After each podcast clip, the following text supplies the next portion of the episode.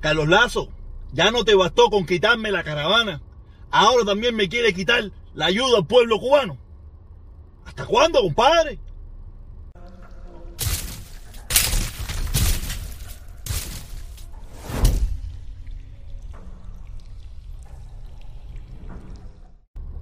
Buenos días, buenas tardes, buenas noches.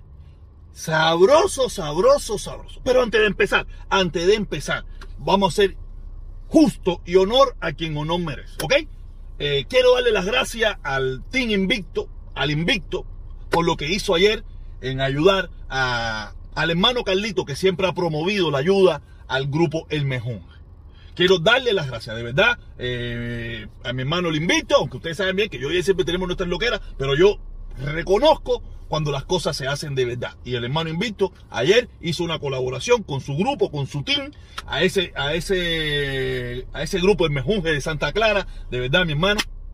Gracias, qué bueno. Eso es lo que tenemos que hacer todos nosotros. Yo sé que yo también lo he hecho en mi canal, pero sabes, mi canal en los últimos tiempos está todo timbalado, tú sabes, y que por lo menos Carlito haya movido ese, esa influencia con Carlos Lazo para que el invicto también ayude al mejunje. Porque esa es una verdadera ayuda de pueblo a pueblo. Y jamás estaré en contra de eso. ¿Ok?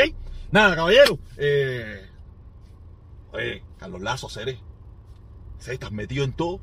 Mira, quiero darte Qué, bueno, qué bueno que, que, que, tú estás respondiendo a las cosas que, que, se hablan en mi canal. Ya vi que respondiste respecto a, a, lo que viene siendo que la ayuda esa que tú llevaste, las latas de sardinas, esas cosas. Gracias por responder y por decirlo, tú sabes, porque eso es lo que nosotros en libertad hacemos, es cuestionar, preguntar.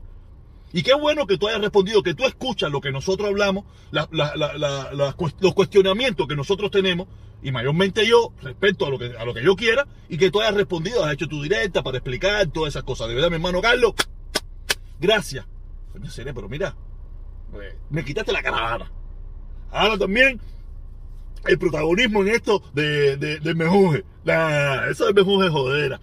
Pero si tú quieres, te puedo pasar el número, la, el número de la cuenta de, de, de, la mamá de mi niña para que usted me pague el soporte también. Ya que, tú, ya, que, ya que tú quieres todo lo mío, ya que tú tienes todo lo que yo he hecho, ya que tú sientes que, que, que lo que yo digo es tan bueno y que todo lo que yo he hecho es tan bueno que tú lo quieres continuar, coño, mi hermano, ayúdame con el soporte de la chamaca, seré.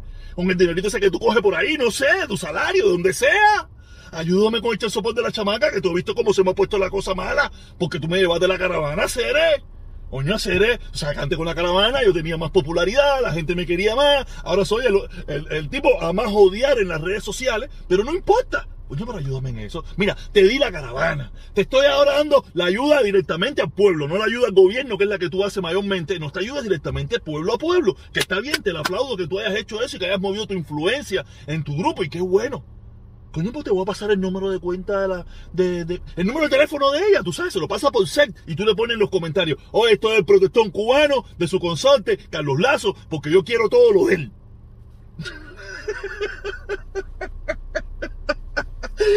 Usted lo dirá, yo me estaré riendo, yo me estaré riendo, pero es la realidad. Carlos Lazo va a todo lo que yo, a todo lo que yo hago. Porque él sabe que cuando yo hago algo, cuando yo me meto en algo, es de corazón, es de verdad, y por eso él lo quiere.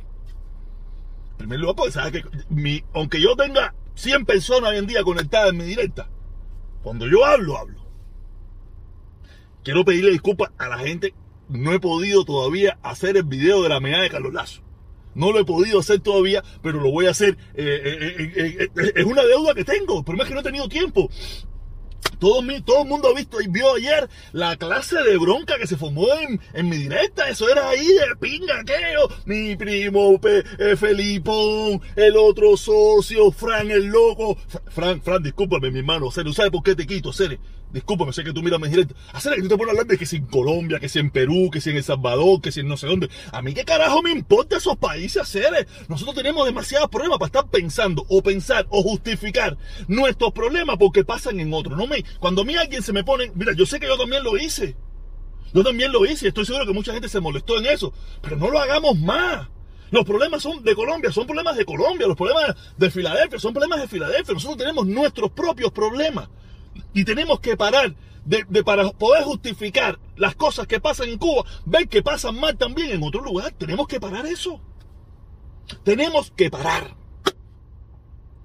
Yo he visto que en, los, las últimas, en las últimas con, el, lío este de lo que pasó en, en, en, Estados Unidos, donde un muchacho mató a cuatro personas que no es primera vez, ya, ya, eso a nadie aquí le importa en este país, ya. ya en este país eso a nadie le importa, ya eso no es noticia.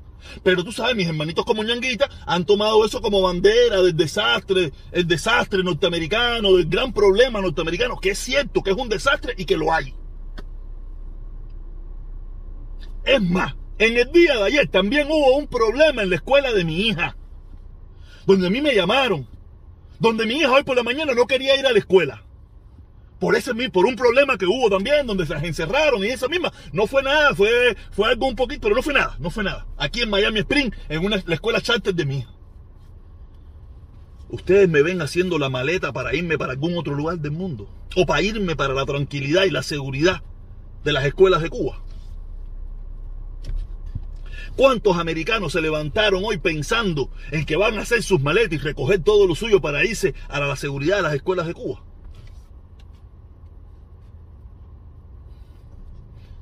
Para todas esas personas, espero que entiendan el mensaje, para todas esas personas que están hablando del desastre real de los Estados Unidos, todos queremos seguir viviendo en este desastre. Y los que viven en la panacea de Cuba están locos por venir a vivir a este desastre. Después de dedicarse a hablar mierda, a defenderlo y toda esa vida mierda, pero quieren venir para este desastre. A mí eso no me hable. Yo ayer lo viví por experiencia propia. Mi hija ayer en la escuela, bam, bam, bam, bam. Mi hija hoy por la mañana no quería levantarse para ir para la escuela porque no, que tengo miedo. En primer lugar, aunque quisiera irme para, ahora mismo, ahora mismo, como yo soy, lo que yo, si yo quisiera irme para Cuba ahora mismo, no puedo. En primer lugar, tengo miedo. Es una realidad. Yo tengo miedo ir a Cuba en estos precisos momentos por, por, por, por la posición política que yo he adoptado en los últimos meses. Tengo miedo. ¿Tú sabes por qué tengo miedo? Porque Cuba, como es una dictadura totalitaria, complejista, y que no le importa nada por tal de mantener el poder, yo tengo miedo. Que aunque yo quisiera por miedo, porque a mi hija le va a pasar y que yo sé que en las escuelas en Cuba no pasa nada, porque yo estudié en Cuba y en Cuba es la panacea y la educación es la mejor del mundo, y el no sé qué, y el no sé qué, y no sé qué. Ahora mismo yo no puedo hacerlo. O sea, pudiera hacerlo, pero tengo miedo.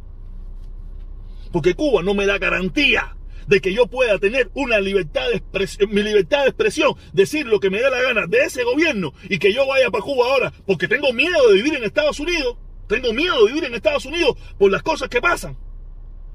Pero tengo tanto miedo de ir a vivir a Cuba que prefiero arriesgarme aquí a que a mí o a mi hija le pase algo.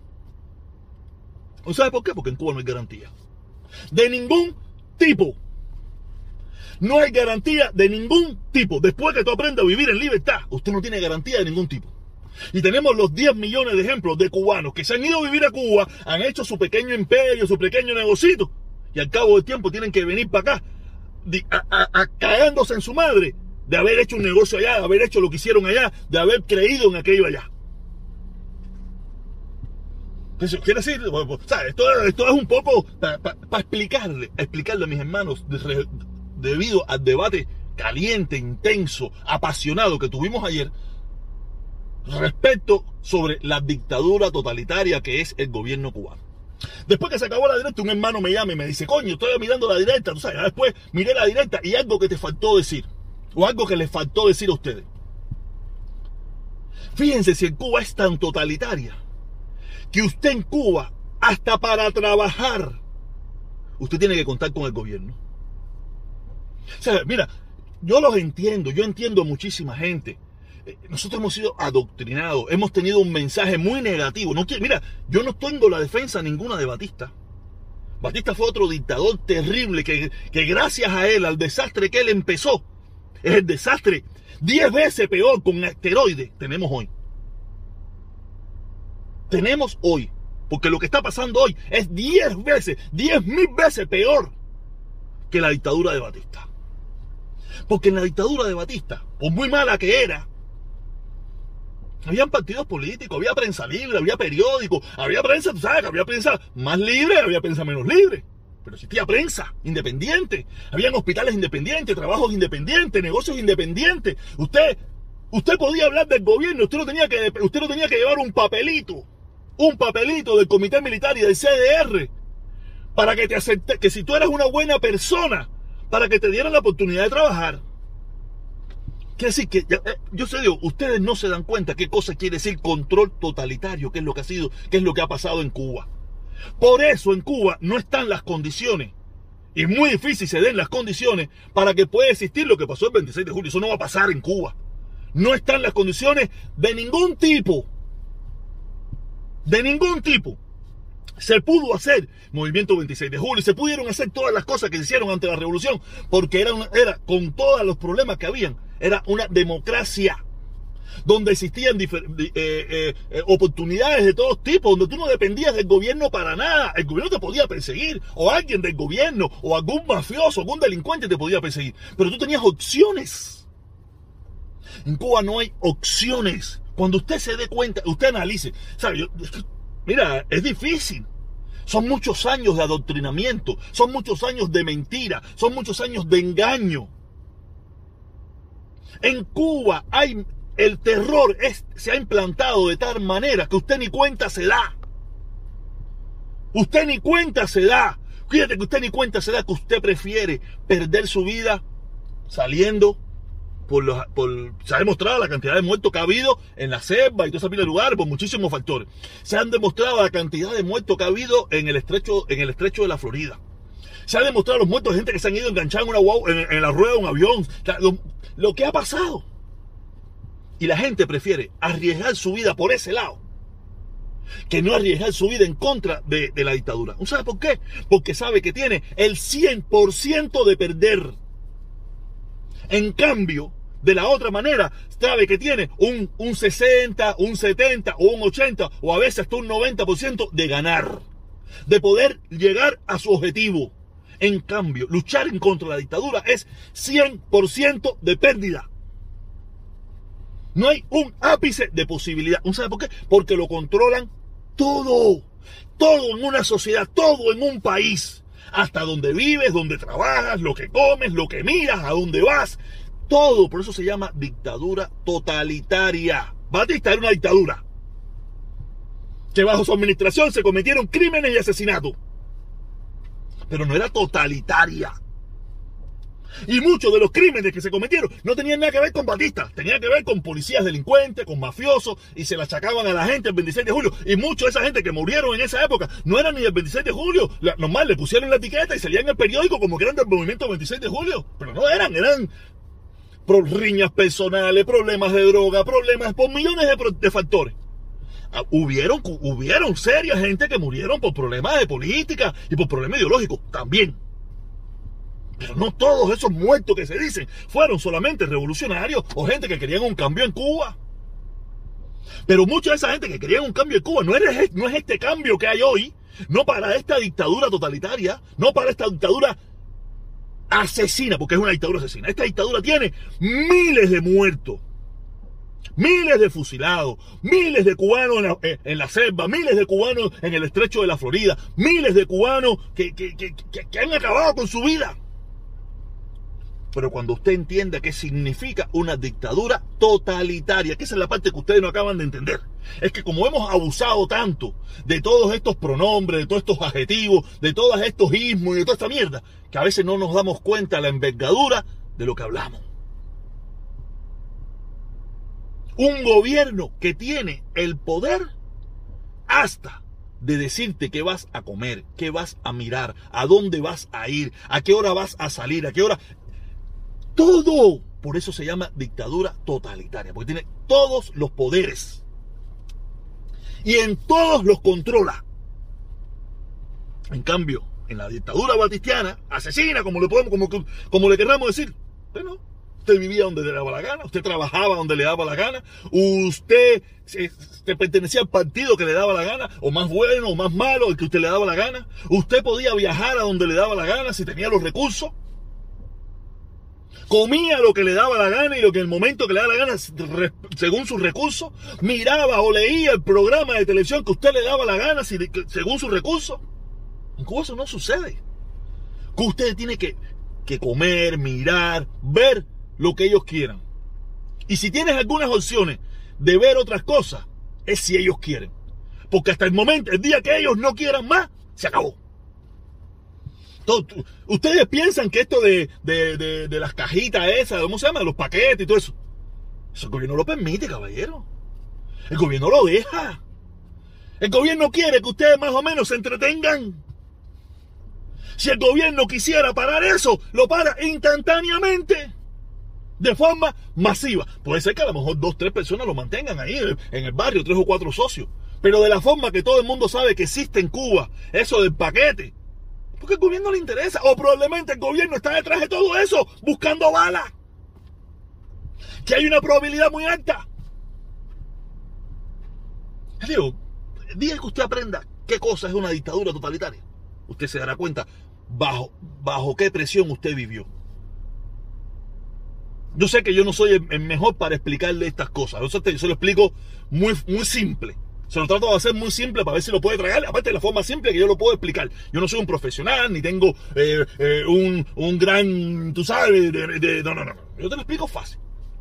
Pero para que tú lo entiendas, tú tienes que soltar la máscara esa, la careta, la, la venda esa, las doctrinas que nos han metido para poderse dar cuenta. Yo reconozco que yo casi casi me acuesto en la cama con ellos. Pero yo me acosté en la cama, o casi casi me acosté en la cama con ellos, sabiendo todo esto, y yo lo único que quería era luchar contra ellos con sus propias armas. ¿Cómo? Tratando de levantar el embargo. Para que ellos mismos se tuvieran que buscar. Que ellos no quieren que le levanten el embargo. Levantarle el embargo a ellos es tener que hacer todos los cambios necesarios o hacer las aperturas que el pueblo le va a exigir. Y van a perder el poder.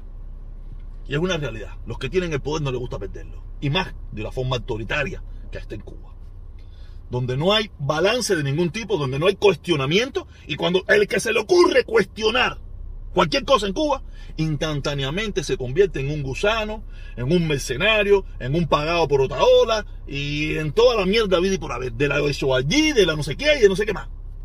Cuando usted comprenda eso, usted va a decir, coño, ¿dónde nosotros estamos metidos? Pero mientras tanto, estemos mirando por otro lado. Y, me he dado cuenta que la doctrina funciona aquí también. Aquí también estamos adoctrinados. El mismo hermano Frank. Ah, que se fue de Cuba siendo un niñito que ha vivido toda su vida aquí. Pero mi hermano Frank, ¿sabe qué le pasa? El resentimiento que tiene de esta sociedad.